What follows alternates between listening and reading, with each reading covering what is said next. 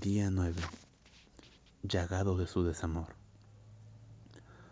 Hoy me quito la máscara y me miras vacío y ves en mis paredes los trozos de papel no desteñido donde habitaban tus retratos y arriba ves las cicatrices de sus clavos. De aquel rincón manaba el chorro de los secos. Aquí abría su puerta a dos fantasmas el espejo. Allí crujió la grávida cama de los suplicios por allá entraba el sol a redimirnos. Iba la voz sonámbula del pecho combo al pecho, sin tenerse a calma en el desierto.